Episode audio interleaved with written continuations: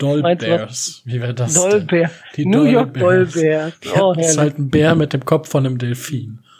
Ja, warte, warte erstmal die New York Guardians ab, du, ey.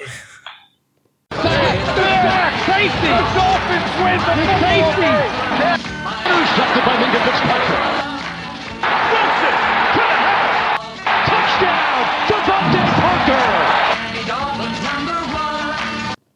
Moin Moin und herzlich willkommen zum Dolphins Drive, eurem Podcast über die Miami Dolphins und ein bisschen was, was mit der NFL sonst noch so zu tun hat.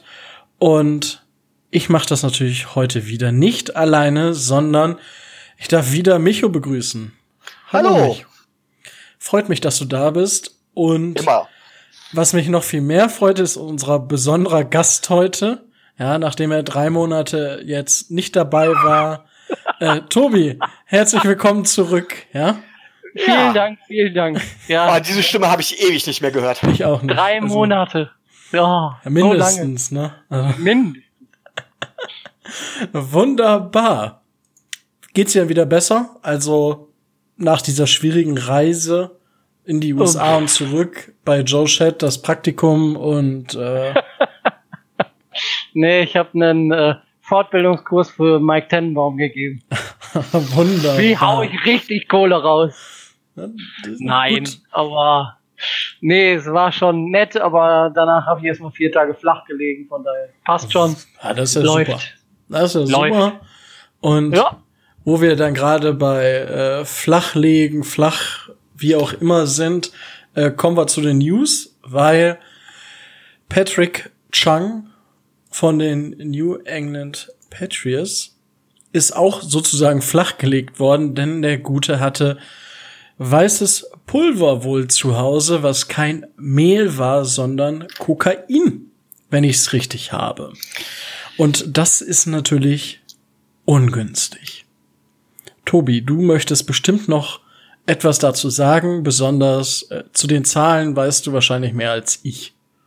Ja, ich habe das äh, ja auch zufällig dann äh, gelesen, als die Nachricht, glaube gestern war das, als sie gestern so äh, so aufploppte. Es soll wohl so gewesen sein, dass äh, Meister ähm, Meister Chang auf eine, äh, eine Party gegeben hat und ähm, die muss Mitte oder Ende Juni irgendwann stattgefunden äh, haben und ähm, da hat man wohl eine größere Menge an Kokain gefunden. Und er wird jetzt, ich glaube, in der nächsten Woche ähm, dann vor Gericht sich verantworten müssen. Ihm droht bei einer Verurteilung eine Haftstrafe von, ich glaube, dreieinhalb bis äh, sieben Jahren. Was das Ganze für, ähm, für die Liga interessant macht, ist ja die, der Umgang von unserem Commissioner mit solchen Anschuldigungen, egal ob es jetzt nun schon bewiesen sind oder nicht. Das heißt, Patrick Chung darf sich darauf einstellen, selbst wenn er nicht verurteilt wird, wird er tüchtig lange gesperrt. Das macht es dann wieder interessant für die Dolphins, weil Patrick Chung mit einem Jahr Unterbrechung quasi seit zehn Jahren einer der wichtigsten Bausteine in der Secondary der äh, New England Patriots ist. Das heißt, äh, wenn der da ausfällt, dann ist das schon eine massive Schwächung. Nicht nur auf dem Feld, sondern auch abseits des Feldes, weil der halt seit zehn Jahren Teil und aktiver Teil der Franchise ist. Hat drei Ringe mit Brady zusammen gewonnen und ähm, war immer eine Konstante. Zu den, ähm, zu den Zahlen, die du ansprichst, ist ganz interessant. Die Franchise könnte das jetzt verkaufen mit, ja, wir stehen zu Patrick Chung, wir machen das wie bei Josh Gordon, wir unterstützen den und entlassen den nicht. Was dahinter steckt, ist die Tatsache, der hat im letzten Jahr oder Anfang diesen Jahres, glaube ich sogar erst, seinen Vertrag nochmal verlängert und aufgebessert. Das heißt, das Dead Cap, was die Patriots zahlen müssen, wenn sie ihn entlassen, ist, glaube ich, drei Millionen höher als Oh. das Gehalt, was sie ihm zahlen müssten dieses Jahr. Das ist Das heißt- ärgerlich. Sie werden ihn wahrscheinlich nicht entlassen. Wenn sie, wenn sie ihn entlassen, wird's doppelt bitter. da sind sie jetzt quasi in einer ganz, ganz, ganz bescheidenen Zwickmühle. Und ich denke, gut, wenn er verurteilt wird, können sie nicht anders, als ihn zu entlassen. Ich glaube, da führt dann kein Weg dran vorbei. Aber man hat auch bei Josh Gordon schon so vieles gedacht und die Patriots sind ja eh, was das angeht, immer sehr vom Glück verfolgt. Ähm, Ganz um zufällig es mal natürlich. positiv, Ganz um es mal zufällig. positiv auszudrücken. Also, Wobei, ja, warten ich, wir's mich, ab. Micho, du darfst auch. Ja, also sie haben, ähm, soweit ich weiß, haben sie jetzt auch ihren Panther entlassen. Hat mich erstmal sehr gewundert, was ich jetzt mitbekommen habe. Allein schon, um ein bisschen Capspace zu generieren, denn was Capspace angeht, stehen sie nicht besonders günstig da. Ich möchte allerdings noch ein Wort zu dieser generellen Geschichte sagen, ähm, denn ich habe Kommentare im Internet gelesen, so nach dem Motto, so wie dumm kann man sein, als Sportler hat man nichts mit Drogen zu tun und so weiter und so fort. Wo ich sage, Ja. boah, Vorsicht, gerade gerade in den äh, egal in welchem Hochleistungssport, aber auch gerade in den USA, in der NFL, sind die Spieler eigentlich fast alle abhängig von Schmerzmitteln. Ja. Ähm, die werden auf jeden Fall schon früh, sehr früh mit jeder Form von, von Droge irgendwo in Verbindung gebracht. Ja, mit Medikamenten zumindest. Also da ist die Hemmschwelle sehr gering. Dann kommt noch der Druck, unter dem die stehen. Die kommen ja teilweise auch aus den übelsten gesellschaftlichen Schichten. Das heißt, die haben von vornherein irgendwo eine Prädisposition dafür. Und gerade Kokain wirkt leistungssteigernd, steigert die Aggressivität. Und es gibt eine Sport, an der, in der Kokain zum Beispiel äh, relativ weit verbreitet bei Doping ist. Das habe ich mir nämlich von jemandem mal erklären lassen, der ähm, bis in die Bundesliga hoch Tennis gespielt hat. Und ist zum Beispiel ganz klar, er sagt, äh, es gibt einen Grund, warum die Schweißbänder auch gerade bei den Profi-Tennisspielern weiß sind, weil man da nämlich das Kokainpulver nicht drauf sieht, was sie teilweise haben und während des Spiels tatsächlich auch aufnehmen, um leistungssteigernd zu wirken. Also einfach zu sagen von wegen, ja, Okay. ein, Wow. ein, hat, hat, hat man mir dementsprechend erzählt, man hat mir auch Sachen, ich habe auch jemanden vom Fußball kennengelernt, was der gesagt hat von wegen, was da teilweise verabreicht wird, ist schon heftig. Das Aber zu sagen von wegen, dass ein. Sportler nichts mit Drogen zu tun hat, finde ich halt, äh, und Ja, deswegen wäre der Typ selber vor. schuld, finde ich halt äh, dann doch schon gefährlich. Es tut mir halt auch leid für, den, für ihn als Menschen. Nicht für die Patriots, Ja gut, das kann ich nicht beurteilen. Wenn er da selber, wenn er da selber wirklich was für konnte, dann tut er mir nicht leid, weil dann ist er selber, dann ist er Ja, in dem Zusammenhang in- bei einer Party sowas zu nehmen, dann Ja. ist er wirklich selber schuld. Richtig, Also- aber man rutscht da halt auch relativ schnell Natürlich. wirklich rein. Natürlich. Und das, Gra- äh, merkt man ja immer wieder. Ist ja nicht der einzige Sport, ne? Gibt ja auch diesen Zweiradsport, wo ab und zu mal einer äh, gedopt erwischt wurde. ja. Und was dann so. Ich glaube, es ist bei jedem Hochleistungs, ich glaube, ein Hochleistungssport, in dem es keine Doping-Problematik gibt, gibt es nicht. Aber Richtig. das Gut. ist die andere Frage. Und Die Frage, die man sich da eventuell noch stellen müsste, ist halt die Tatsache, wie lange nimmt er das schon und wie hat er es geschafft, bis, bis dahin vielleicht keine positive Probe abgegeben zu haben, Ja, weil gibt's diese ja PED, diese PED-Geschichten ploppen ja die ganze Zeit auf. Ich meine, Chris Herndon von den Jets oder so und Edelman mit irgendwelchen leistungssteigernden Medikamenten erwischt wird er ja eigentlich relativ häufig jemand. Von daher, Naja, Weiß lassen wir's, nicht. lassen Die, wir's jetzt mal. die, Fra die Frage ist auch, wie lange wir das Thema auch noch in die Länge ziehen können, ohne dass Rico irgendwann zu viel kriegt. Ja, das, äh, weil wir müssen jetzt auch zu dem nächsten Eckstein in der AFC East kommen. Und zwar haben die äh, New York Jets einen unglaublichen Spieler geholt. Und zwar haben die Stephon Anthony unter Vertrag genommen. Ist natürlich jetzt ein wichtiger Bestandteil der Franchise aus, aus New York. Und äh, Micho, du darfst kurz ausführen, warum Stephon Anthony jetzt ein Defense-Monster ist. Wie ich es letztes Mal schon gesagt habe, äh, Monsterzahlen, unheimliche Schwächung, dass wir ihn nicht verlängern konnten. Ja. Leider haben uns ihn jetzt die Jets vor der Nase weggeschnappt. Er hat nur auf das Angebot der Jets quasi gewartet. Ähm, ja. Bitter, für uns Ja. bitter.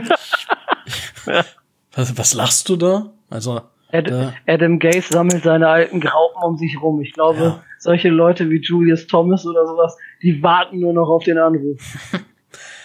ja. Unfassbar, wie der einen Vertrag kriegt. Vor allen Dingen durch die Verletzung von Avery Williamson oder so, äh, haben die ja Need auf Linebacker. Das heißt, der spielt wahrscheinlich auch noch. Ist doch schön.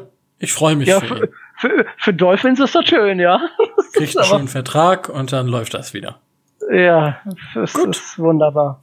kommen wir dann zu unserem Owner. Der Herr Ross ist nämlich aus dem Komitee für soziale Gerechtigkeit, wenn ich das äh, richtig übersetzt habe, selber zurückgetreten aufgrund der Sachen, die wir ja schon mal äh, besprochen haben bezüglich des äh, Found Raisers für Donald Trump und was damit dann alles zusammenhing und so weiter und so fort. Das rührt daher, oder Tobi? Ja, genau, richtig. Also er hat sich mit den Leuten zusammengesetzt und hat dann für sich entschieden, dass es wohl besser ist, ähm, dann da aus dem Komitee zurückzutreten.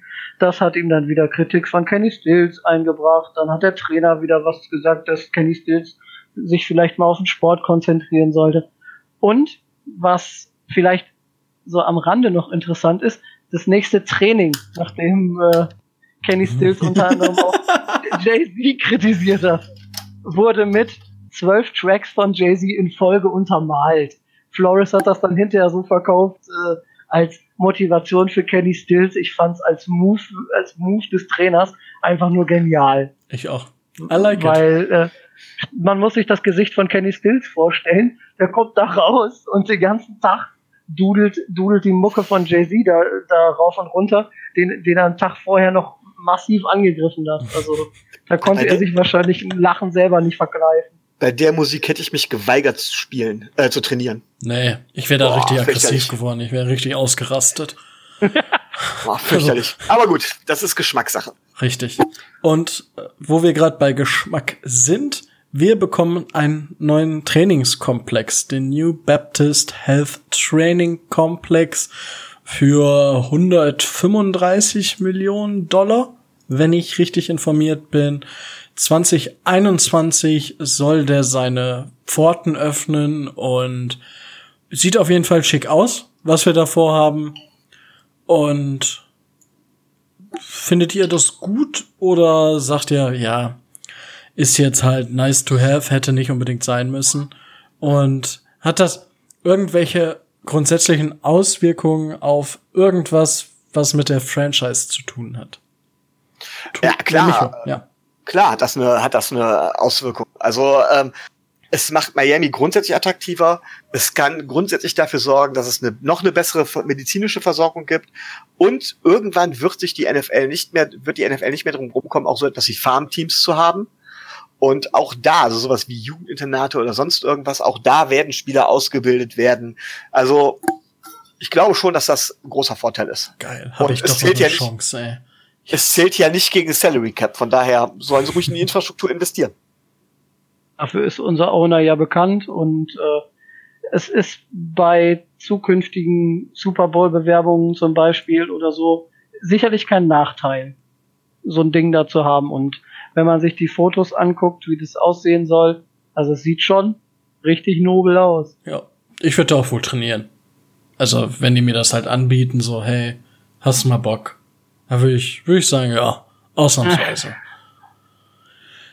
Und ja, möchtet ihr noch was sagen, bevor wir jetzt zu ganz viel Geld kommen?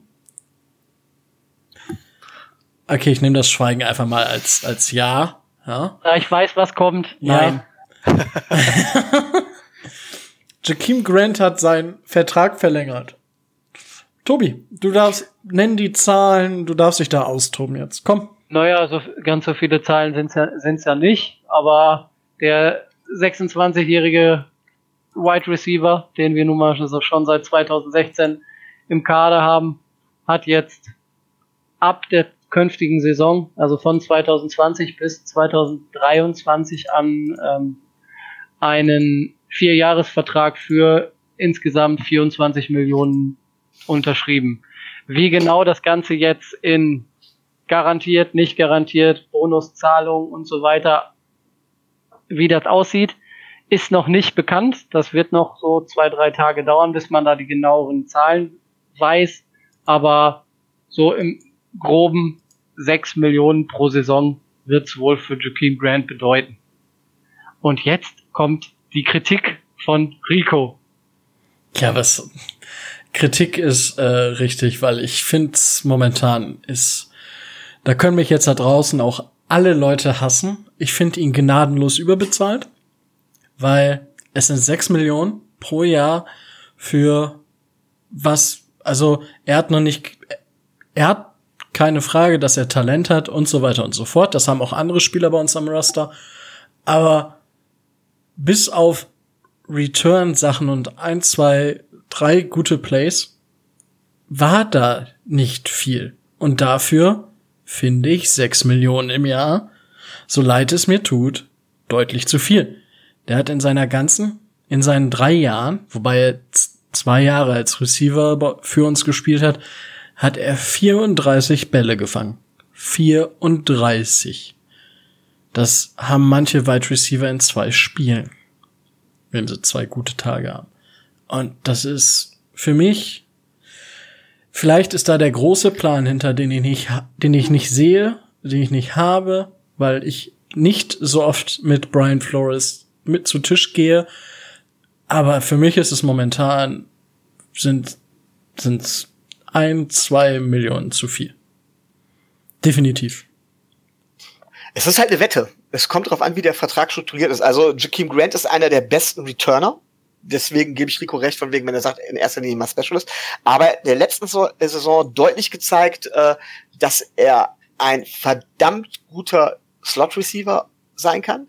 Er bringt eine Menge Speed mit und ja, natürlich hat er aufgrund der Verletzung letztes Jahr, und jetzt kommst du bestimmt gleich wieder damit von wegen, er hat also mehr Spiele verpasst als Devante Parker. Das hat er.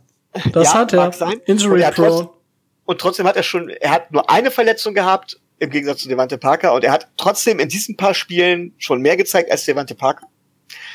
Ähm, von daher, es ist, klar, es ist riskant, aber wir haben den Salary Cap und es ist einfach eine Wette, dass Jakeem Grant das abrufen kann. So, jetzt kann man sagen, von wegen, das, das Risiko bei der Wette ist so, man kann sagen, von wegen, das Risiko bei der Wette ist genau richtig, aber es ist und bleibt eine Wette, es ist und bleibt ein Glücksspiel. Äh, ich hoffe, dass wir da die richtige Entscheidung getroffen haben, denn ich mag ihn sehr als Spieler. Für, für mich müssen wir dann aber auch viel, viel mehr einsetzen. Und das ist das, womit ich momentan einfach ein Problem habe, weil, wie gesagt, wir haben ihn jetzt neuer Head Coach, alles gut und so weiter und so fort. Aber er ist halt er ist uns Backup, würde ich behaupten. Gewesen, ja. Ja. Und für, ein, für ein Backup, der auch Spezialist beim Return ist, finde ich 6 Millionen zu viel. Sorry. Okay. Kann das ich nicht über meinen Aber jetzt das entscheidende Wort ist gewesen, weil er hatte 2016 und 2017, da gebe ich gebe ich dir ohne weiteres recht, die Rolle Backup, äh, Special Teamer, fertig aus Ende. Ne? Da war Landry noch da, war alles gut, aber seine Rolle hat sich ja im letzten Jahr oder sollte sich im letzten Jahr auch verändern und hat sich ja auch geändert. Das hat man, das hat man ja gesehen. Ich ja, meine, gut, er hat mehr gemacht und es hat sich verletzt. Ja, aber er hat auch mehr gute Dinge gemacht, die also, er vorher ist, gemacht hätte. Er ist, ja. Nummer, er ist Backup Nummer eins, das, das stimmt zum einen, wenn man mit Dry Receivern spielt. Aber je nachdem, was man braucht, er kann mit dem Speed auch Outside spielen, er kann im Slot spielen, er kann den Slot überladen, er ist vielseitig einsetzbar. Und da gebe ich Rico recht, er muss mehr eingesetzt werden. Was wiederum bedeutet, dass man vielleicht mit äh, dass Albert Wilson vielleicht nicht so, noch nicht so große Fortschritte macht, dass man Albert Wilson vielleicht sieht, von wegen, dass er vielleicht nicht so weit ist. Oder dass man vielleicht sagt, oh, Devante Parkhaus, dem wird eh nichts mehr. Ja, gut. Parker wird dieses Jahr bei uns bleiben. Und ja, nach der Saison schaut man sich's an. Da bin ist ich halt noch so. nicht so sicher. Doch, weil nächste Saison haben wir keinen Deadcap auf ihm. Ah. Das haben wir dieses Jahr schon und da ah, halt wir können vielleicht noch einen Draftkick für ihn kriegen, aber das ja, ist eine ja. andere. Ja, das, das meine ich damit. Also gut. Wunderbar. Dann würde ich sagen, haben wir jetzt äh, genug über die News gesprochen und starten mit dem Spiel gegen die Jacksonville Jaguars. Ah, ich hatte zuerst, will ich zuerst das ah, Roundup noch machen? Entschuldigung, Schuld, siehst du, diese Neue neumodischen, diese, ja, diese neumodischen Sachen. Ich bin einfach Traditionalist, ja, und neue Sachen kommen nicht auf den Tisch. Nee, äh, stimmt. Äh, da bin ich zu schnell hervorgeprescht, entschuldige. The stage is yours. Oder Ja. so ein Mikrofon. Ja. Es geht um eine neue Kategorie, Roundup habe ich sie genannt. Ähm, die Miami Dolphins spielen in einer Liga namens NFL und jedes Team muss auch über den Tellerrand, auch über den Tellerrand seiner eigenen Division hinausschauen. Und so habe ich mir gedacht, dass ich mir jedes Mal drei bis vier Dinge aus der NFL hinaus raussuche, die ich hier ganz kurz erwähne, nenne und mir von Rico, Tobi jeweils dann immer eine Rückmeldung einhole. Was sagen Sie dazu? Was fällt Ihnen spontan ein? Das Ganze soll nicht lang sein.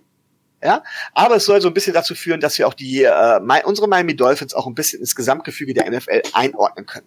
Und ich würde zuerst gerne anfangen. Heute sind es vier Sachen, die ich sage, mit zwei Verletzungen. Und die allererste ist, dass sich äh, Cam Newton äh, den Fuß verstaucht hat anscheinend und wieder verletzt ist, nachdem er gerade erst von einer langjährigen Schulterverletzung zurück ist. Rico, ja, ist bitter. was sagst du? was? ist bitter für ihn. Ich mag ihn. Also er ist, er ist ein, er ist ein Original. So würde ich das beschreiben. Er ist ein Original und seine Leistung beziehungsweise sein, sein Können beziehungsweise sein Einsatz für die Mannschaft ist, glaube ich, eigentlich unbestritten. Ist für ihn halt scheiße, weil er, er muss jetzt langsam wieder liefern. Weil Okay. er war immer wieder verletzt und nach der äh, Saison, wo sie im Super Bowl standen, kam nicht mehr viel, ist jetzt bitter. Ich bin gespannt. Tobi. Muss ich dazu was sagen? Ich glaube, das war schon Kommentar genug. Kann das sein? Neue Kategorien mag ich nicht. nee, äh, äh, nicht, nicht mögen ist schon die richtige Kategorie, aber für mich ist das ein eingebildeter eitler Fatzke, tut mir leid. Ganz ehrlich, was der da, was der da immer für ein Brimborium und Trara und äh, alles macht, das ist mir, das ist mir einfach drei Nummern zu viel. Gut. Der soll gut Football spielen, soll die Klappe halten, ist scheiße, dass er sich verletzt hat, aber der, der Typ an sich ist für mich über. Sorry. Das war eine Aussage. Kommen wir, kommen wir zur zweiten Verletzung, die ich erwähnen wollte, ähm, die mir persönlich relativ wehtut, weil ich den Spieler mag, weil ich das Team mag, wo er spielt.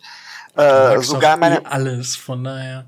genau, äh, meiner Meinung nach auch ein Team gewesen wäre, das Chancen auf einen Super Bowl Run gehabt hätte. Und zwar geht's um Dervin James, Safety, sehr guter Safety in seinem zweiten Jahr bei den Los Angeles Chargers, hat einen Kreuzbandriss. Tobi, man kann noch gar nicht absehen, wie stark die Schwächung für die Chargers ist, aber es ist ein absolut herber Schlag für, für das Team an sich und ein Verlust äh, auch für die gesamte Liga. Das muss man, muss man so sehen. Also, was der geleistet hat bisher, absolut überragend. Rico? Mm, Ist der out for season? Voraussichtlich ja. Okay, weil die letzten Berichte, die ich gelesen hatte, besagten, dass er gegen Ende der Saison vielleicht wieder spielen kann. Äh, so genau weiß man es nie, aber es Okay. hieß von wegen, man, Weil, ne? wenn er gegen Ende der Saison wieder spielen kann, sehe ich die Chargers zwar als geschwächt, aber immer noch als stark genug, um die Playoffs zu erreichen. Und wenn er in den Playoffs wieder dabei ist, dann wird alles auf Null gesetzt und ja. Aber wenn er die ganze Saison nicht dabei ist, ist das ein extremer, extremer Rückschlag, ja. Ist halt Okay. die Frage, ob sie ohne ihn die Playoffs schaffen. Ne? Ich glaube ja, aber gut. Ich meine, ich mein, sie sind ja immer schon verletzungsbeutelt gewesen. ja. Gut, kommen wir zum dritten Thema. Und das ist tatsächlich ähm, ein etwas komplexeres Thema. Daniel Jones hat in den Preseason-Spielen bisher überzeugt. Und der Owner der New York Giants hat ganz klar gesagt, also er hätte was zu sagen und seiner Meinung nach müsste Eli Manning starten und immerhin würde das Team ihm gehören. Rico, was sagst du dazu? Ja, also ich würde Eli Manning auch starten lassen. Das Problem, was ich nämlich sehe, ist, dass ja, Daniel Jones hat mega geliefert und ich habe zwar gesagt, für mich ist, also, beziehungsweise, was heißt zwar, ich habe gesagt, Nummer 6 ist mutig, aber er war für mich nicht einer, der hinter Drew Luck gehört hätte, was manche ja meinen, oh, oh mein Gott. Und ich glaube auch, dass er besser als Dwayne Haskins ist. Es lässt sich jetzt natürlich immer wieder noch leichter sagen als vorher. Aber Kettleman steht ja schon da. Ich hab's euch doch gesagt. Ich hab's euch doch gesagt. Und Aber ich würde ihn auch noch nicht starten lassen. Dafür ist das Brett, was Eli hat in New York, noch zu dick. Also, ich denke, wenn es nicht so gut läuft, Mitte der Saison oder nach der Bye Week, ich weiß nicht, wann die ihre Bye Week haben, aber wenn, wenn Eli, Eli Sachen macht, wie in den letzten Jahren, dann wird's Eli's letzte Saison als Starter gewesen sein. Tobi. Wird Eli's letzte Saison als Starter, aber äh, er wird sie als Starter beginnen, weil ich kann mir nicht vorstellen, dass äh, ein Eli Manning sich freiwillig hinter, äh, hinter Daniel Jones zu Saisonbeginn auf die Bank setzt. Das glaube ich, Ja, tut er ja, sich. gut. Das tut er sich nicht an. Was will er machen, Und- wenn der Coach sagt, du setzt dich auf die Bank? Was ich halt relativ bitter bei der ganzen Geschichte finde, ist, Beleidigt sein und zu Hause bleiben. Ja, gut.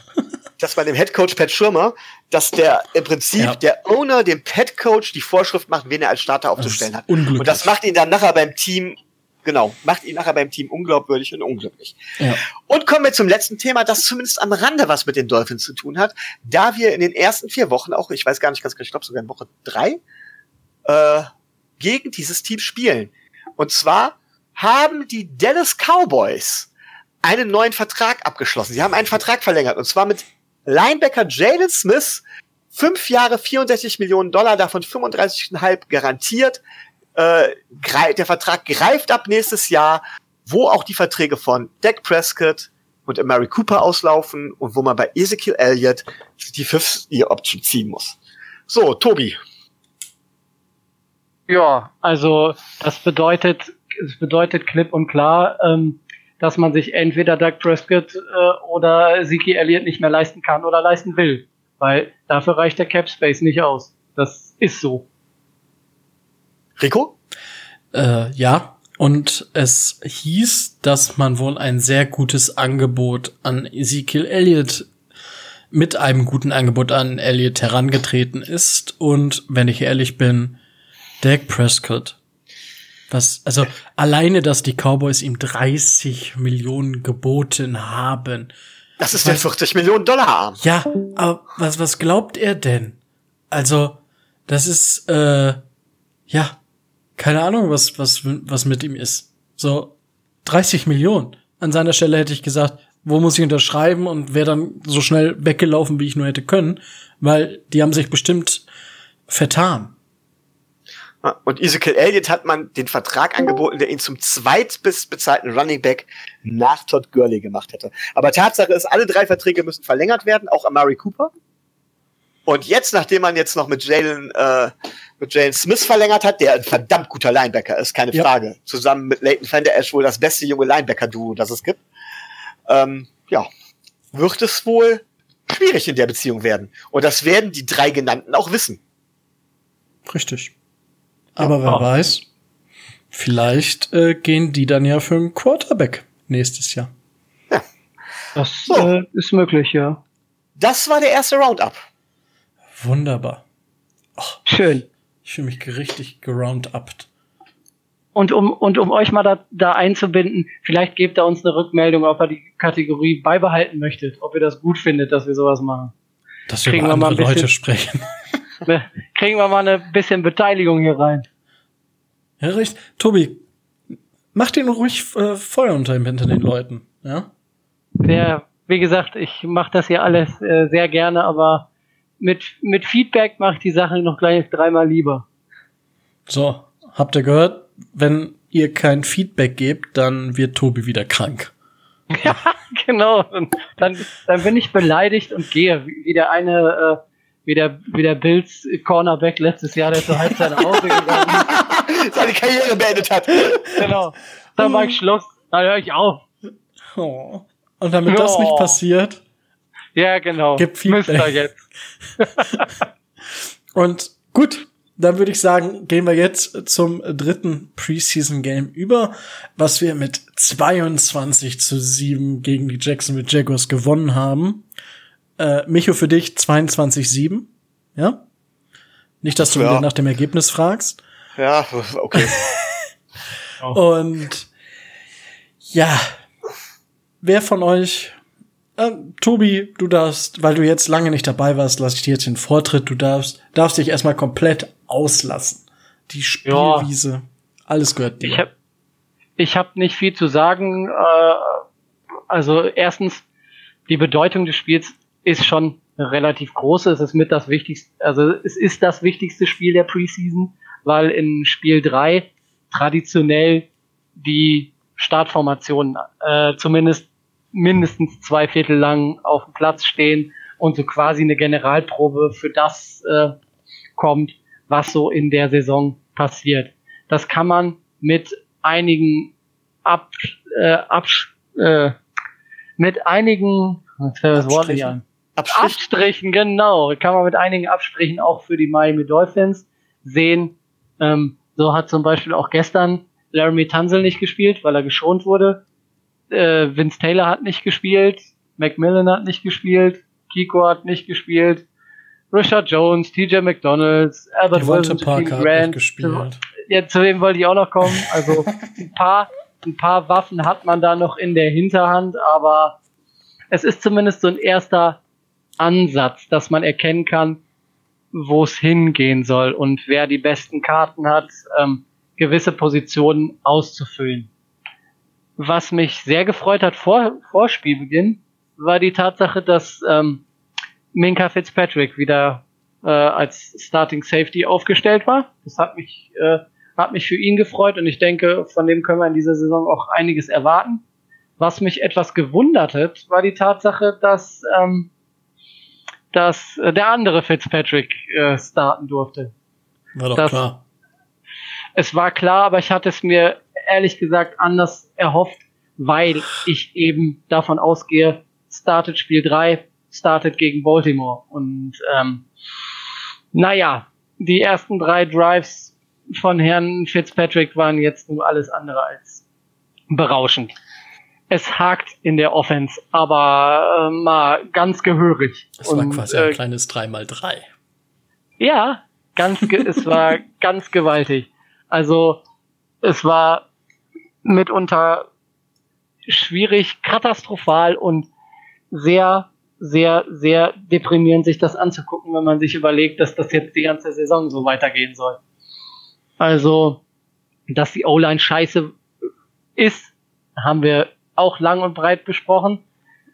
Ähm, ohne Tansel ist sie boah, sehr schlecht. ja, Also, da haben wir nur noch einen Spieler, der Line spielen kann. Der Rest ist Müll. Ja, der natürlich Müll, äh, Müll ein, nicht. Die sind einfach einer schlecht. von der ist einer von den Badgers, ne? Vielleicht.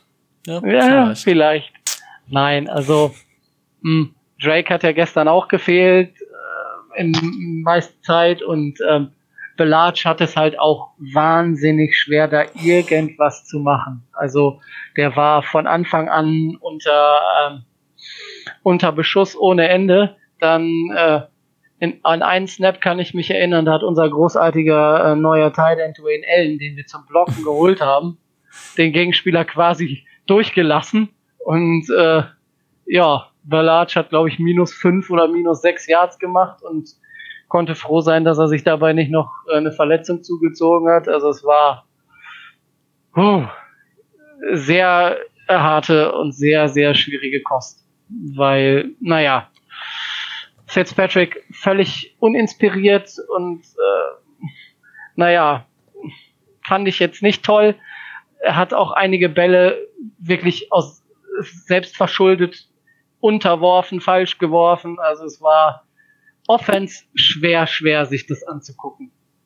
Was mich hingegen gefreut hat, es gab ja auch was Positives, war die Defense. Also man sieht zwar, dass Charles Harris jetzt doch nicht der zwei Sacks pro Spiel Defender ist, aber er ist bemüht. Äh, heißt schon, ne, sagt schon einiges. Aber gerade unsere Linebacker, was so Sam Aguavone und Jerome Baker angeht, die sind also schwer auf der Höhe und äh, mit denen kann man wunderbar äh, rechnen. Aber dazu kommen wir in einer späteren, in zu einem späteren Zeitpunkt der Sendung ja noch, wenn wir über die Linebacker mehr oder weniger reden. Richtig. Dritter Punkt, ne? Dritter Punkt, auf den ich eingehen will, Eric Rowe. Der hat mir gut gefallen. Er hätte mir sehr gut gefallen, wenn er im Rückwärtslaufen äh, auch mal vernünftig äh, auf Ball und Gegner gleichzeitig achten könnte und äh, nicht dämliche Pass-Interference dafür kassieren würde. Aber ansonsten, ja, er ist kein Xavier Howard, ist klar, aber er ist auch kein Tony Lippett oder so. Also er ist schon, er ist schon besser als das, was wir bislang hatten. Ist halt nur nicht sehr gut, aber gut und solide. Und was so in der zweiten Halbzeit so alles passiert ist, naja, das äh, empfinde ich jetzt als nicht besonders wichtig, weil da haben die Jaguars die Starter runtergenommen, da hat ja. Miami die Starter runtergenommen und da hat dann die dritte und vierte Garde gespielt. Also, naja, da könnt ihr jetzt was zu sagen. Mehr als mehr als äh, ja, wir haben halt wir haben halt einen guten Kicker. Rosen kann gegen zweite und dritte Garde halt gut aussehen. Möchte ich da auch nicht großartig zu sagen. Ne? Und also der, der 99 Yard Drive, naja gut, war schön, aber bringt halt nicht ganz so viel. Also Micho, du hast gehört, zu den un unwichtigen Sachen dürfen wir jetzt was sagen. ja? Genau. Nee. Ja, also deswegen haben wir Tobi als Gast da. Richtig. ja, deswegen bin ich auch nur noch Gast. Micho, dein Eindruck vom Spiel? Also ich kann Tobi in vielem zustimmen. Fitzpatrick war nicht gut. Ähm, die O-Line war hundsmiserabel, aber dass Fitzpatrick schlecht war, lag tatsächlich nicht alleine an der O-Line. Ähm, dann frage ich mich, was Earl Hearns im Starting Line-Up gemacht hat. Also ich habe bisher weder im Training gehört, noch gesehen, noch in irgendeinem Preseason-Spiel von ihm auch nur ansatzweise so etwas wie Leistung gesehen, gehört oder sonst irgendetwas. Ich verstehe nicht, warum er bei den Startern dabei war und kann mir auch nicht vorstellen, dass er mit zu den Startern gehören soll. Das wäre für mich, äh, ja, ein Witz. Ähm, ähm, grundsätzlich kleine, Korre kleine Korrektur. Ja. War nicht, war nicht Starter, kam aber relativ früh rein. Ja. Okay. Aber, naja, gut. Ähm, dann äh, als nächstes Callum Belage hat nicht viel, nicht gut gespielt. Ich glaube 12 für 17 Yards oder sowas. Ähm, ja. Lag aber auch an der O-Line. Wirklich ganz hundsmiserabel. Äh, Gesicki hat zwei, drei Pässe von Fitzpatrick gefangen. Ja. Drei von drei hat er gefangen. Ja. Ähm, Und contested. Äh, muss aber auch dazu sagen, äh, ja, ist okay, ist das erste Mal Lebenszeichen von ihm. Vielleicht wird's ja was von ihm, aber halt nach wie vor zum Blocken halt nicht zu gebrauchen. Ähm, das so viel zum Thema Offense. Also Fitzpatrick hat sich schlecht in der Pocket bewegt, massive Accuracy-Probleme, ganz fürchterlich. Die Defense. Ähm, ja, also fangen wir mit der D-Line an. Run Defense ist bei uns immer noch nicht vorhanden. Ich sehe immer noch, dass uns Teams in Grund und Boden laufen werden. Ich meine, das mag daran liegen, dass, äh, dass Winston Taylor jetzt nicht dabei war, der nun äh, ein Run-Stopping-Monster ist, aber das soll Christian Wilkins auch sein. Aber er alleine kann es einfach nicht schaffen. Auch gerade über die Weak Side sind wir offen wie ein Scheunentor. Ähm, gefällt mir gar nicht der Druck, den wir standardmäßig erzeugen, der ist auch nicht wahnsinnig hoch. Meistens sind es, ist es Coverage-Druck, den wir machen. Ähm, das ist nämlich folgendes. Unsere Secondary ist tatsächlich gut. Auch ohne die ganzen Starter, also ohne TJ McDonald, ohne Richard Jones, ähm, haben wir mit Eric Rowe einen soliden zwei, Corner Nummer zwei, was dazu führt, dass unsere Coverage besser steht. Äh, Bobby McCain gibt einen guten Safety ab. Äh, Wills ist ein guter Backup Slot Corner und kann sich da auch noch verbessern. Auch Hartage scheint mir ganz gut als Backup geeignet zu sein. Man muss bedenken, das sind alles undrafted Rookies, die tatsächlich da noch äh, einen ordentlichen Sprung nach vorne machen können. Da haben wir tatsächlich ordentlich Value auf der Position geholt. Haben. Auch unsere Linebacker, wie Tobi schon gesagt hat, Aguavan und Baker spielen nach wie vor hervorragend. Ich bin aber anderer Meinung, was die zweite Halbzeit angeht. Dort konnte man obwohl die erste Garde nicht mehr am Platz war, schon einige Dinge sehen. Zum Beispiel, ähm, meiner Meinung nach, gehört für mich Isaiah Ford. Wenn wir noch einen äh, Wide Receiver Nummer 6 mitnehmen, müsste es Isaiah Ford sein, nicht Bryce Butler, nicht Allen Hearns. Man kon das konnte man da schon sehen. Ähm, man konnte dann sehen, dass sich Rosen sehr gut in der Pocket bewegt hat, denn auch er hatte mit, auch gegen die zweite Line der, der Jaguars hat er gehörig Druck bekommen, weil unsere O-Line einfach nichts aufhalten konnte. Er hat sich gut in der Pocket bewegt, gute Entscheidungen getroffen, Plays verlängert, sauber und akkurat gepasst. Und es gibt für mich nur einen einzigen Grund, warum man Fitzpatrick in Woche 1 starten lassen wird. Und das ist einfach der Grund, dass man sagt, man will Rosen nicht direkt den Wölfen zum Fraß vorwerfen, weil damit zu rechnen ist gegen die Ravens Defense und dann auch gegen bei dem schweren Programm gegen die anderen Mannschaften, dass dort äh, ordentlich was zusammenbrechen wird. Und vor allen Dingen wird man, wenn man Rosen starten lässt, wird man nicht zu Fitzpatrick zurückwechseln können, ohne Rosen zu demontieren. Also wird man erstmal Fitzpatrick starten und im Fall der Fälle dann halt eben zu Rosen wechseln. Das ist der einzige Grund, den ich mir vorstellen kann, warum Rosen nicht starten sollte. Denn mittlerweile hat er meiner Meinung nach Fitzpatrick überholt. Auch ja. was die Körpersprache angeht, die ansonsten bisher kritisiert worden ist. Das konnte man zum Beispiel deutlich sehen. Ähm, ansonsten konnte man sehen, dass die Saison C werden wird. Im Training sieht das immer alles toll aus, aber es wird C werden ja, und wir haben spielen wir halt auch gegen, richtig Probleme. Uns, ne? Und nochmal, Dwayne Allen pff, ist für mich genauso was wie Julius Thomas. Braucht es den wirklich? Braucht ich es den wirklich? Nick, Nick O'Leary hat mir zum Beispiel wesentlich besser gefallen, hat mir auch wesentlich äh, als Gesicki, obwohl er weniger Yards gemacht hat, allein dieser Catch and Run, wo er tatsächlich auch mit einem wunderschönen Stiffarm sich richtig schön Platz gemacht hat und so, äh, dann ist er als Blocker einsame Klasse. Für mich ist Nick O'Leary im Moment unser Tight End Nummer eins. Ähm, von daher, und der hat aber erst in Halbzeit Nummer zwei gespielt. Von daher bin ich da noch so ein bisschen äh, skeptisch. Ja. Aber Rico, du hast bestimmt auch eine Meinung. nee, ich habe keine eigene Meinung. Ja, das meiste habt ihr schon gesagt. Ja, das habt ihr auch gut gemacht. Man muss ja euch mal für loben. Oh. Ja, ja danke, nicht, danke. Kriegt jetzt, Backstage kriegt ihr dann beweriert ihr richtig einen auf die Rübe, aber nee, was, also vom äh, Passer-Rating war Ryan Fitzpatrick der beste Quarterback. Also ihr redet voll Quatsch, was, also dass er so schlecht war. Nein, es war nicht gut. Ähm, was mir aber aufgefallen ist, zum Beispiel mit Mark Walton, dass der Bursche halt mehr Yards durch die Luft gefangen hat, als er durch seine Beine erlaufen hat. Das ist, denke ich mal, auch so ein Fingerzeig, dass wir die Running Backs noch mehr einsetzen, wofür, also im, im Passing Game, wofür die Patriots ja auch nicht unbekannt sind. Was mich gefreut hat, das habt ihr schon gesagt, dass Mike Gesicki mal endlich mehr als einen Ball fangen durfte und das sah schon gut aus. Das sah einfach gut aus, waren, ich glaube, zwei Contested Catches. Hat er gut gemacht. Ja, Nico Leary macht halt Nico Leary Things. So, das ist halt einfach ein geiler Typ, der ohne Handschuhe spielt und zeigt, wo der Hammer hängt. Ist einfach, ist einfach cool und was mir aber langsam nicht Sorgen macht, aber sagen wir mal zum Nachdenken anregt, weil das hatte ich mir auch aufgeschrieben, worauf ich achten möchte. Und das war Preston Williams.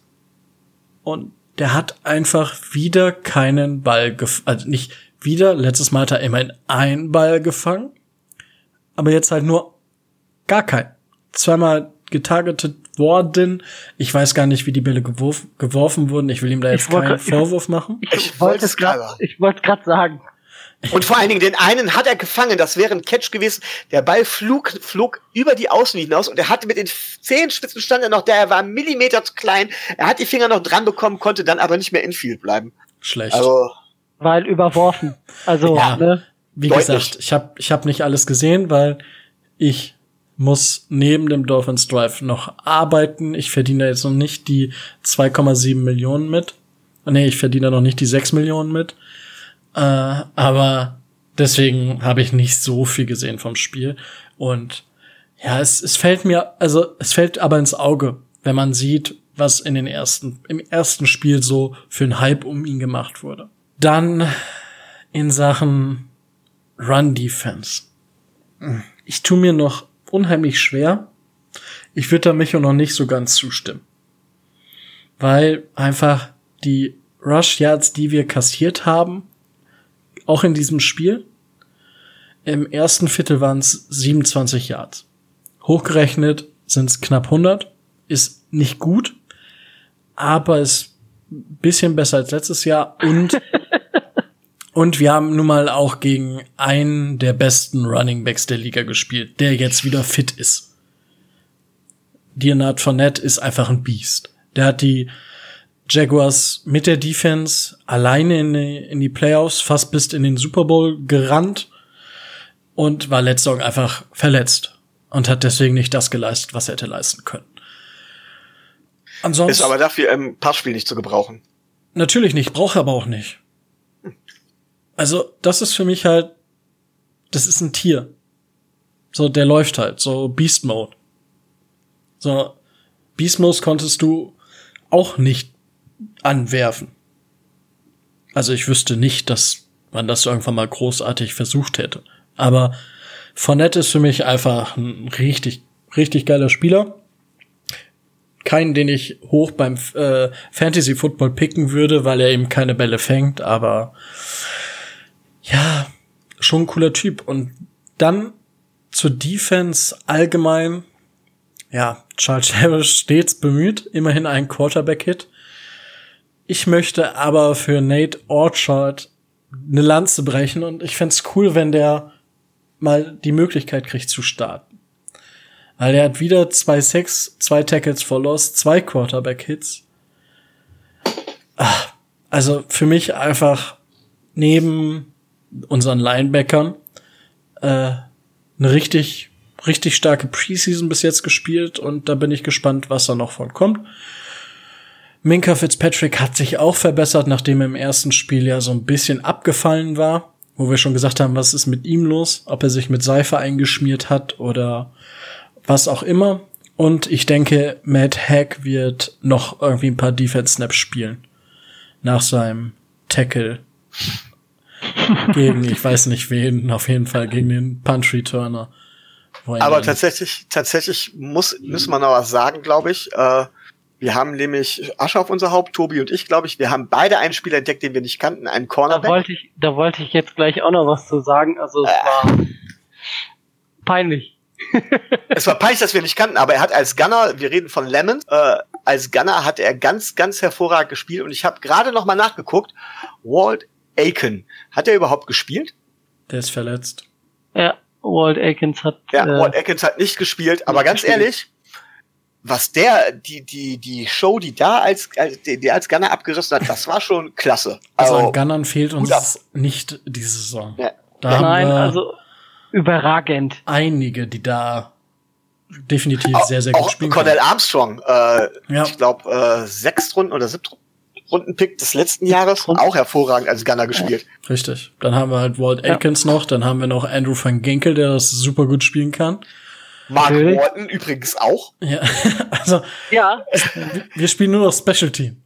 Muss man, muss man ganz ehrlich sagen, da mache ich mir die wenigsten Sorgen drum. Das sah richtig gut aus. Preston Williams hat ja auch äh, da da äh, Jakeem Grant ja nicht gespielt hat, war Returner Nummer eins äh, tatsächlich äh, Preston, Preston Williams. Er ja, hat genau. zwar einen Fumble gehabt, den er auch selbst recovered hat, aber ansonsten hat er es auch gut gemacht. Ja. Nee, die, die, äh, die traditionellen, äh, traditionellen Punt Returner und Kick, Kick Returner sind ja entweder verletzt, wie Drake und äh, Grant, oder äh, wie Stills nicht dazu äh, ausersehen in der Preseason. Von daher, da würde ich mir keine Sorgen, Sorgen machen. Aber ja. naja, wie das jetzt mit Safety Nummer 4 oder Nummer 5 ist, kann ich mir nach dem Auftritt gestern Abend, da bin ich ins Grübeln gekommen. Wobei Lemons ist meiner Meinung nach Cornerback, oder? Ähm, wird auch als Safety geführt. Also ein Hybrid. Ja. Also, ja, ja, also er ist hauptsächlich ne, wird als Cornerback geführt, aber groß gesagt ist er ein Defensive Back. Also kann beides ja. spielen. Genau. Ja. Wunderbar. Möchtet ihr noch etwas zum Spiel sagen? Ich glaube, wir haben das jetzt eigentlich soweit ganz gut abgedeckt. Haben ja, eine Sache noch. Tatsächlich, äh, was ich relativ überrascht war, wenn wir wirklich davon ausgehen, dass, äh, dass wir da Starter haben, äh, dass wir die größtenteils Starter, größtenteils Starter gesehen haben auf vielen Positionen, ist es tatsächlich so, dass unser Starting Tight End Wilhelm Smythe war. Smythe, ja. unser Notre Dame Alumni. Das ist, das ist richtig, ja. Es, es kam, kam, für mich auch etwas überraschend, aber äh, war, glaube ich, dem geschuldet, dass da der bessere Blocker stehen sollte. Richtig. Gut, hat jetzt im Endeffekt nicht viel gebracht, aber. Mehr, ist er der bessere Blocker im Vergleich zu Allen? Ähm, Ja, offensichtlich ja. ist er. So, und besonders gut fangen kann Allen auch nicht. Warum haben wir den? Äh, ja. Weil man es probiert äh, hat. Ja, also vielleicht kann der Kunststücke, die, die uns weiterbringen. Die anderen nicht können. Ja, also ja, es ist wirklich, wo inzwischen muss man sagen, warum. Aber vielleicht braucht er einfach auch noch zwei, drei Jahre, um sich zu entwickeln. Ja. Dwayne Allen, Also- ja. Ja. klar. Okay. Ja. Mir hat, äh, mir hat Mark Walton gestern Abend leid getan. Nachdem er seinen äh, Fumble Return Touchdown gefeiert hat und äh, der Wow, Verteidiger dann doch, wow. doch leider down by contact war. Aber Ja die gut, 20 aber Sekunden nimmt ihm keiner. ich wollte gerade sagen, es war gut und Mark Walton ist der Running Back Nummer drei vor Gaskins, der auch gut gespielt hat, auch vor Lurt, der gegen dann äh, vierte vierte Line dann oder die vierte Reihe der Jaguars gut aussah und den viele jetzt schon ganz hoch loben, aber ich glaube tatsächlich, dass Lurt nicht ins Roster kommen wird. Nein, der hat, also sehe ich, sehe ich auch maximal. Nee, also mindestens Practice Squad. Also das Practice Squad kommt meiner Meinung nach Gaskins oder ob man dann noch einen Running Back ins Practice Squad setzt. Des, deswegen. Das ist Mm. fraglich. Mm, Da, also, puh, das würde ich gerne ausspielen lassen im letzten Preseason-Game. Da können wir ja jetzt drauf eingehen, wenn wir uns mal so langsam dem Roster zuwenden. Dem Roster. Dem Roster. Weil Ja. Spiel 4 ist ja äh, Preseason eher dazu gedacht, dass sich diejenigen zeigen, Die Platz ins Practice 50 Squad bis- bis Platz 50 bis 90. Also Ja. da werden nicht mehr viele Starter, also Starter sowieso nicht, aber da werden nicht Wobei- mehr viele Leute. Eine Wobei- Frage. Damit Ja, läuten wir das jetzt ein.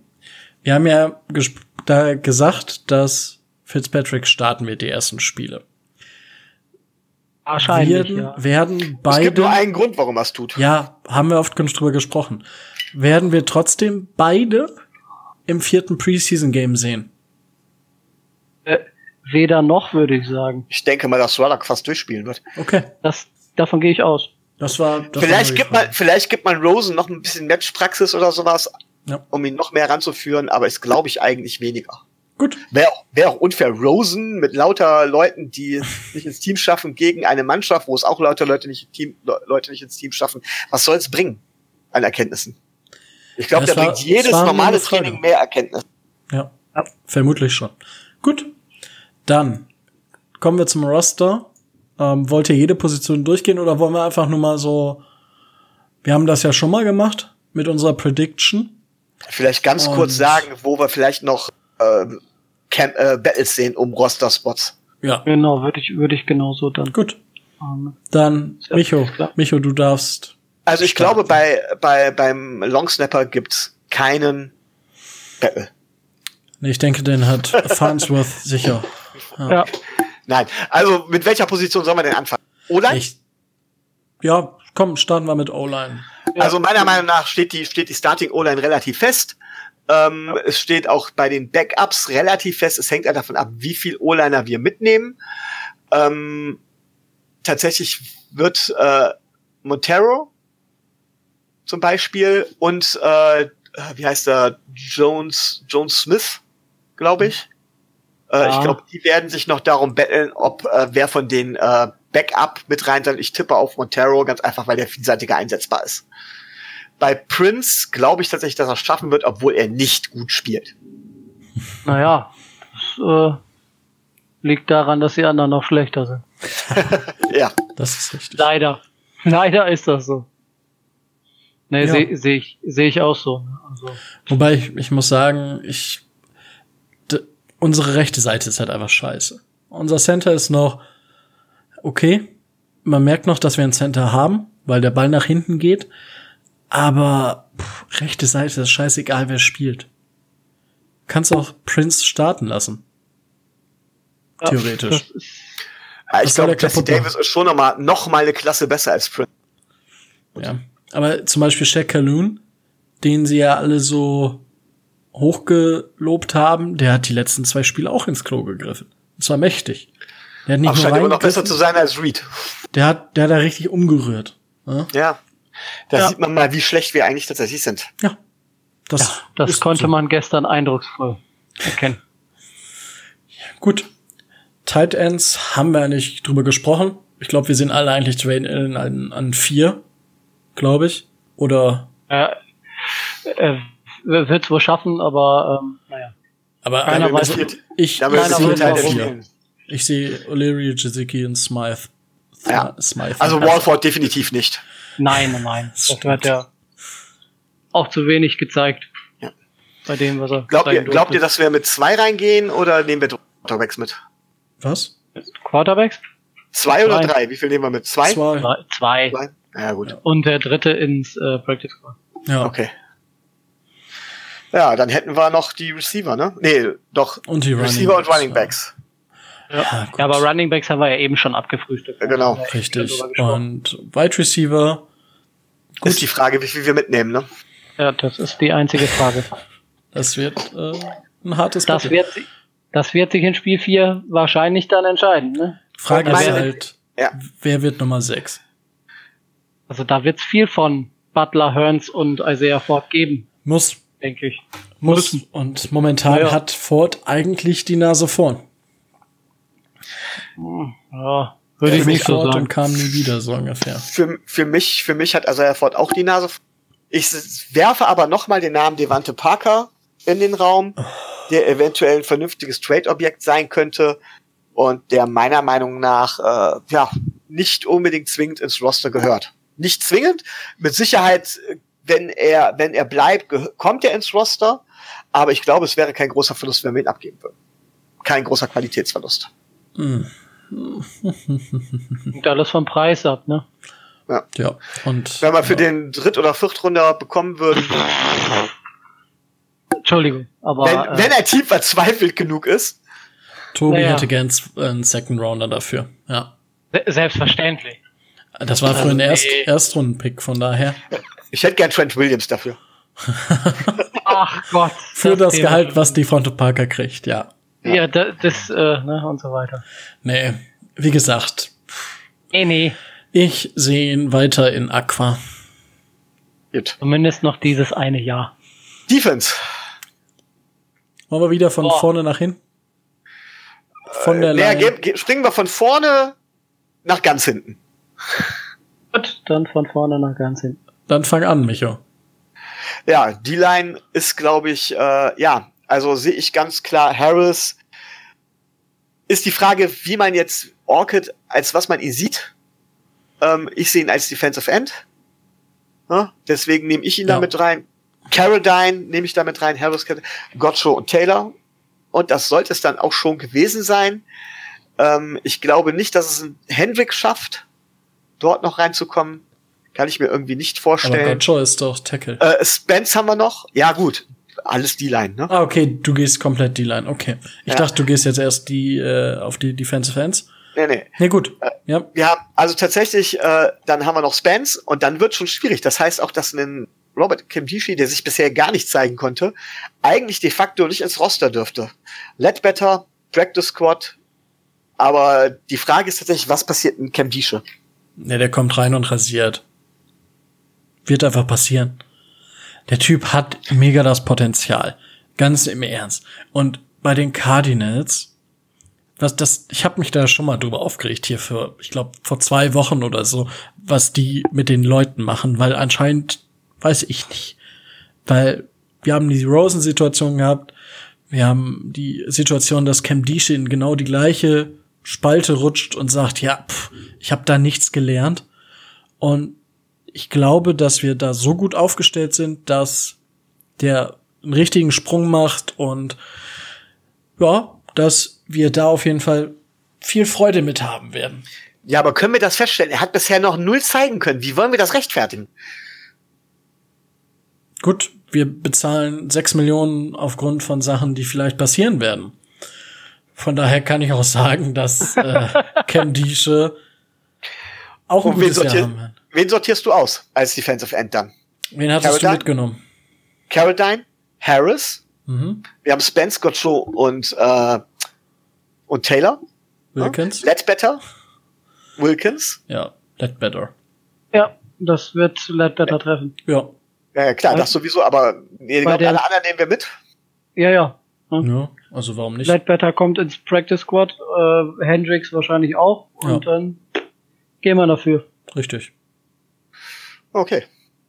Ja, weil ein Kim Dietsche schon allein letztes Vom Jahr Namen her. verletzt, aber schon allein die Zahlen, die er halb, halbwegs Verletzte abgeliefert hat, waren so viel besser als alles das, was äh, das vorhandene Material liefern kann. Äh, kannst du nicht entlassen. Richtig. Okay. Er musste mitnehmen. Gut. Und ich meine, er, durf, er durfte ja bis jetzt auch noch nichts zeigen. Er hat nichts gezeigt, er hat bis jetzt auch nicht gespielt. Er hat gestern keinen Snap gespielt. Und, Äh, ist er nicht immer noch auf äh, Ja, der er. Physical Ja, natürlich. to Play? natürlich, Ja. natürlich. Deswegen, was soll er zeigen? Ne? Gut. Cornerbacks würde ich sagen, ne? Gut. Cornerbacks. Oh. Tobi. Ja, seit gestern relativ klar, dass äh, Howard und Rowe starten werden, auf jeden Fall. Ähm, wie du schon gesagt hast, Wills gestern auch durchaus überzeugend gespielt. Dann Cornell Armstrong, denke ich, wird, äh, wird man auch mitnehmen. Und dann fängt's, fängt's Gegrüble so langsam an, ob man noch einen fünften Cornerback mitnimmt. Was Wie ist, man denn das mit, was ist denn mit Fitzpatrick? Der ist ja eigentlich Cornerback. Ich wollte Ich gerade sehe sagen, den das äh, zählt. eher Safety. Ich- ne? Und ja, aber das macht keinen Unterschied. Erklären. fällt Jetzt kommen die ganzen, ne, kommen die ganzen Hybrid-Leute. McCain ist ja eigentlich auch Cornerback, spielt aber Safety. Fitzpatrick kann, kann beides spielen. Ähm, und dann geht's los. Richard Jones musste dieses Jahr mitnehmen, weil er zu teuer ist. Nächstes Jahr werden sie wahrscheinlich rausschmeißen. Oder Trade. Ähm, oder traden. Äh, bei McDonald sieht's wahrscheinlich so ähnlich aus. Den wirst du mitnehmen, weil er Safety und, und wahrscheinlich dann Linebacker irgendwas spielen kann. Aber äh, eine große Zukunft in Miami wird er auch nicht mehr haben. Von daher, das sind so die. Plus dann, das ist die Frage jetzt, ne? McTire, Jalen Davis, Nein. Lemons. D das ist die Frage. Mo Smith oder Lemons? Wer wird, wer wird Nummer 53, der dann immer wieder rauf und runter und äh, wenn mal wieder ein besserer kommt, Alle drei Warren Tage einen Akins? Vertrag unterschreiben da. ne, das ist die Frage, ne? We- Wen, wen lässt du raus? Akins kannst du eigentlich nicht rauslassen.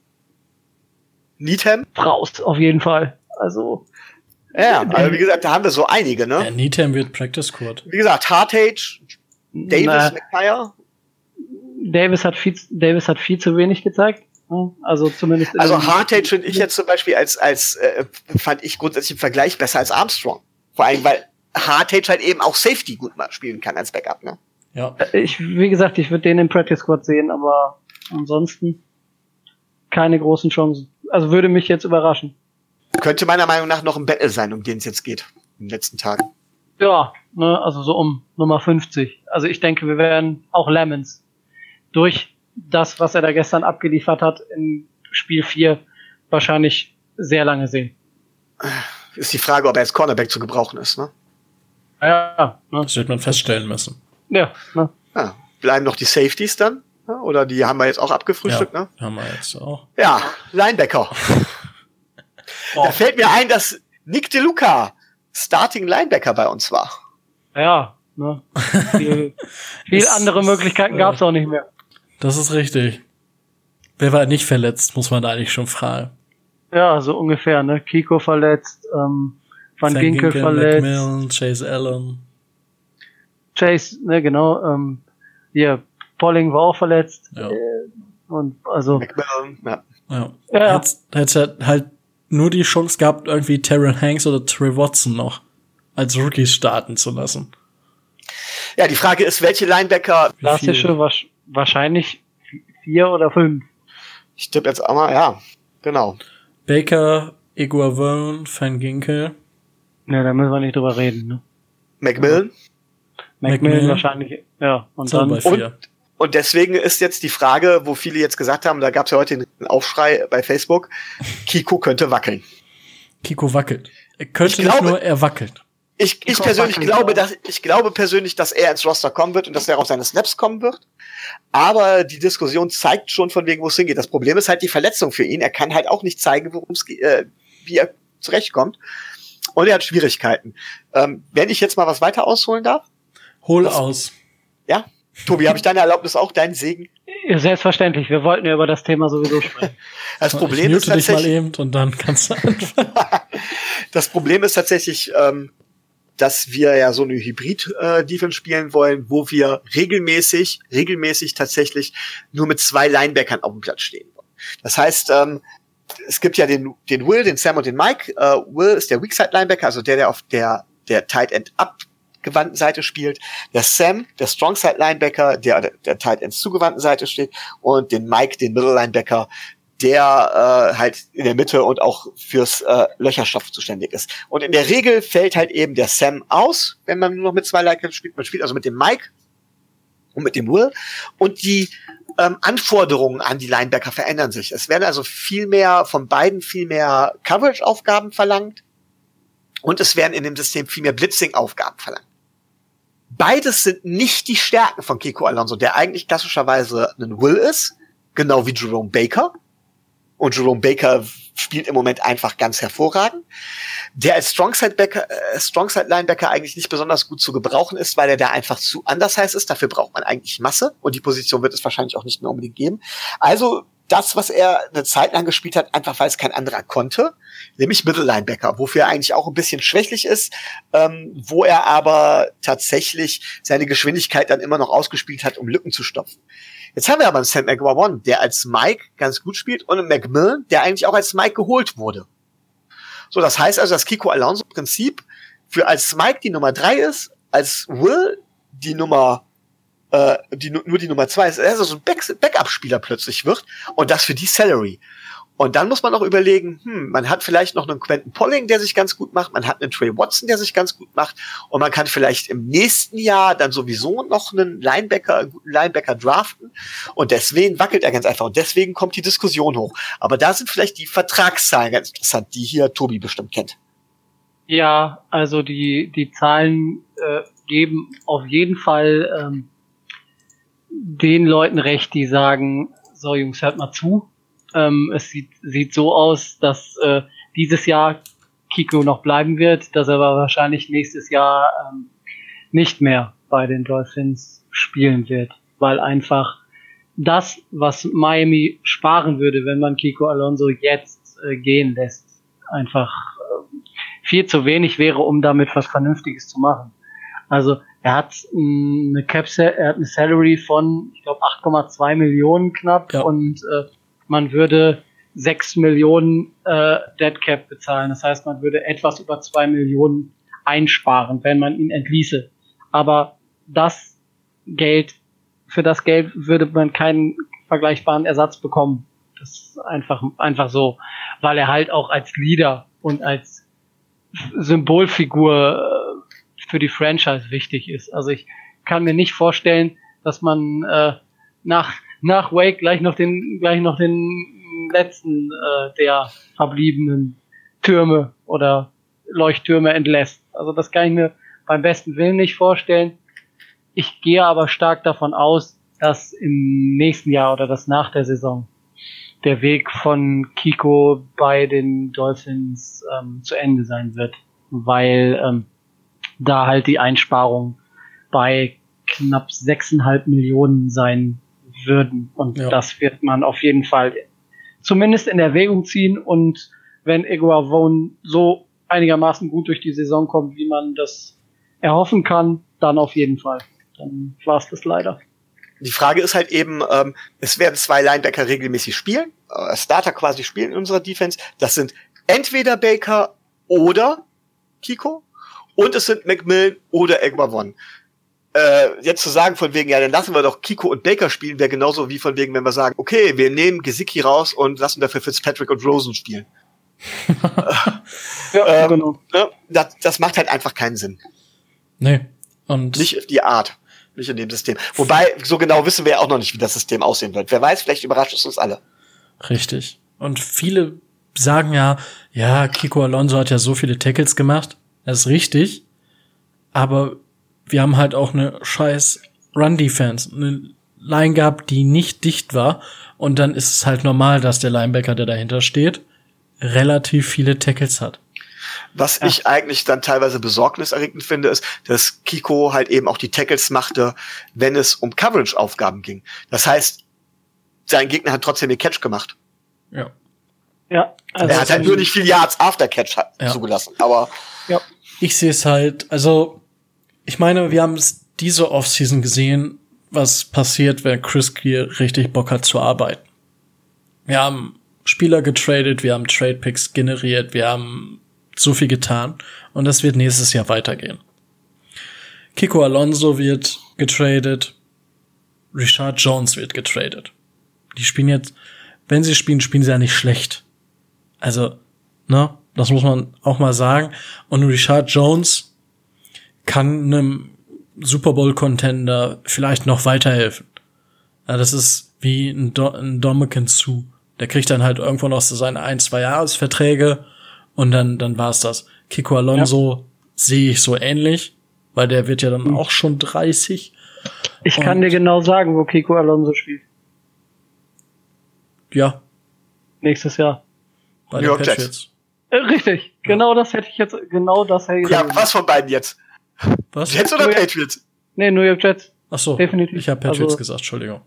Ach so, nee, ich hatte nur Jets gehört, aber das war kann, genau kann, mein- kann passieren. Aber ich sag halt, hat- dass wir für Alonso noch Picks oder einen Pick kriegen. Wir kriegen für Ja. Richard Jones ein. Ist die Frage 2020 oder 2021 und eventuell Devonta Parker. Eventuell. Wird vielleicht dann nur ein Sechs-Runden-Pick sein oder ein Fünf-Runden-Pick. Wenn wir Glück haben, vielleicht mehr, vielleicht weniger. Man weiß es nicht. Und das sind halt so Spieler, die dann gegangen werden und wo wir einfach Trade-Material einfach generieren. Nicht, nichts anderes wird nächste, nächste Offseason passieren. So sehe ich das. Und ja, ansonsten habt ihr das sehr, sehr gut analysiert und da brauche ich jetzt auch nicht mehr noch viel hinzufügen zu der Situation um Kiko Alonso. Wir werden es sehen. Naja, es ist wie bei, wie bei Rashad Jones. Mag einem persönlich vielleicht nicht passen, aber Es ist Business. Foot, eben, Football ist Business. Und Ja. äh, das äh, ist dann so. Ja, machen wir einen Sack zu. Wenn du das sagst, Ja. machen wir einen Sack zu. Sind wir für Wunderbar. heute, sind wir für heute durch, glaube ich. So, Ähm, ja, Passt. Eins fällt mir noch ein. Ich Dann muss ja noch sprich. Werbung. Ich muss ja noch Werbung machen. Hashtag Werbung. Ja. Hashtag Wir Werbung, kriegen hier für Hashtag, äh, 2,5 Mil nee, 6 Millionen kriegen wir hierfür. Ja, für Ah. die Werbung. Hashtag Werbung, Hashtag Joint Venture. Bitte achtet in der nächsten Woche darauf, dass äh, einer von uns dreien, der, der liebe Micho nämlich, sich mit ähm, Mitgliedern der Gang Green Germany, der Bills Mafia und der anderen da an einen Tisch setzt und äh, Es gibt jetzt wen von Eine- den anderen. ja, es gibt jetzt wen von den Ah, anderen. oh. oh. Es gibt vier. Eine AFC East Preview macht. Das Ganze soll passieren via, äh, via Skype auf einem YouTube-Kanal, glaube ich. Problem Und- ist, dass äh, keiner von uns auch eine Kamera hat. Das heißt, mich wird es als schwarzes Bild geben. Ähm, ich habe schon zu den, äh, zu den Initiatoren äh, der ganzen Geschichte, den Jets, gesagt, passt ja, passt ja zur Dolphins-Saison, wir sehen halt schwarz. Ja.